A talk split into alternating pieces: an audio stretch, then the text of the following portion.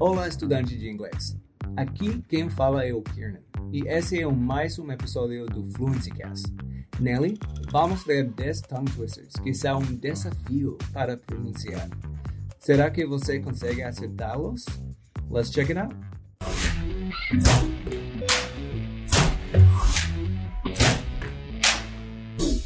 So, there's a specific part of the speech we look at in language called articulation or diction, depending on where you're learning about it, which is really crucial to achieving the correct pronunciation of words and making sure that we are understood easily. So there's no use really to know a thousand words if you don't have any idea how to articulate even the basic ones among them easily. So, since we start articulating different sounds when we're speaking different languages and changing how we articulate different sounds, it's completely normal to feel like pronunciation can be more challenging than it seems, and sometimes just downright hard.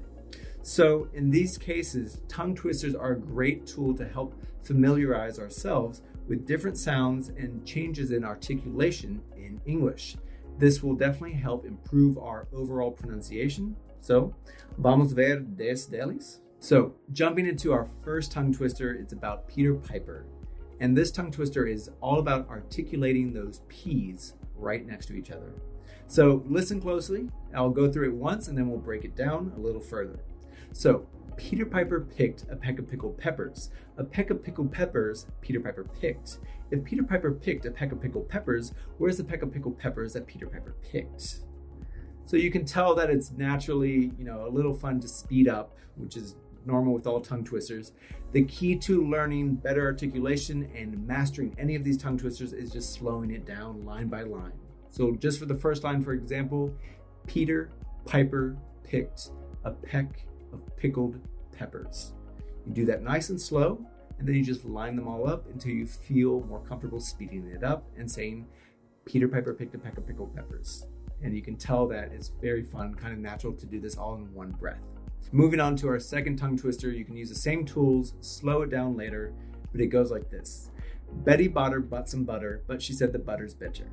So once again, Betty Botter bought some butter, but she said the butter's bitter. Moving on to our third tongue twister, as you can see that we're going through some different letters in the alphabet. The third one is all about F's. And it goes frivolously fanciful Franny fried fresh fish furiously. Moving on to number four, we'll add some T's into this tongue twister with F's, and we'll say, Fred fed Ted bread, and Ted fed Fred bread. So once again, Fred fed Ted bread, and Ted fed Fred bread.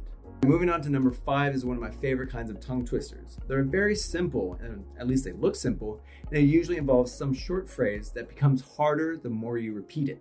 So, for example, this one will usually tell people, I dare you to say it three times in a row. Now, the three words look pretty simple by themselves. She sees cheese, she sees cheese. All right, no, never mind.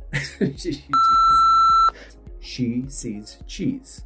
Now try saying it three times fast in a row and see how many times it takes you before you can say that correctly. Se você está gostando deste vídeo, deixa seu like e se inscreva no canal. Number six is all about a cute little critter called a woodchuck, which kind of looks like a beaver. They're known for chewing wood. And this one is all about breaking it down and then speeding it up once again. And the tongue twister goes something like this How much wood would a woodchuck chuck if a woodchuck could chuck wood? He would chuck he would as much as he could, and chuck as much wood as a woodchuck would if a woodchuck could chuck wood. Number seven is a little easier, and it goes like this Give Papa a cup of proper coffee in a copper coffee cup. Number eight is a very difficult tongue twister for some people from the UK. And it's very easy once again when we break it down. I wish to wash my Irish wristwatch. And it becomes more of a tongue twister once we speed it up into a normal sounding sentence. I wish to wash my Irish wristwatch. It's a little hard for some people. Maybe it'll trip you up as well. Number nine is also an old classic of a tongue twister, and it goes like this Lesser leather, never weathered, wetter weather better. And lastly, number 10, our final tongue twister. If a dog chews shoes, whose shoes does he choose? And once again, if a dog chews shoes, whose shoes does he choose? Gostou de aprender estes trava-línguas do inglês? Tire alguns momentos do dia para praticá-los. E eu tenho certeza que sua pronúncia vai ficar mais limpa. Vou deixar um desafio. Faça um vídeo no Instagram com um deles e marque a Fluency Pass. See you in the next episode.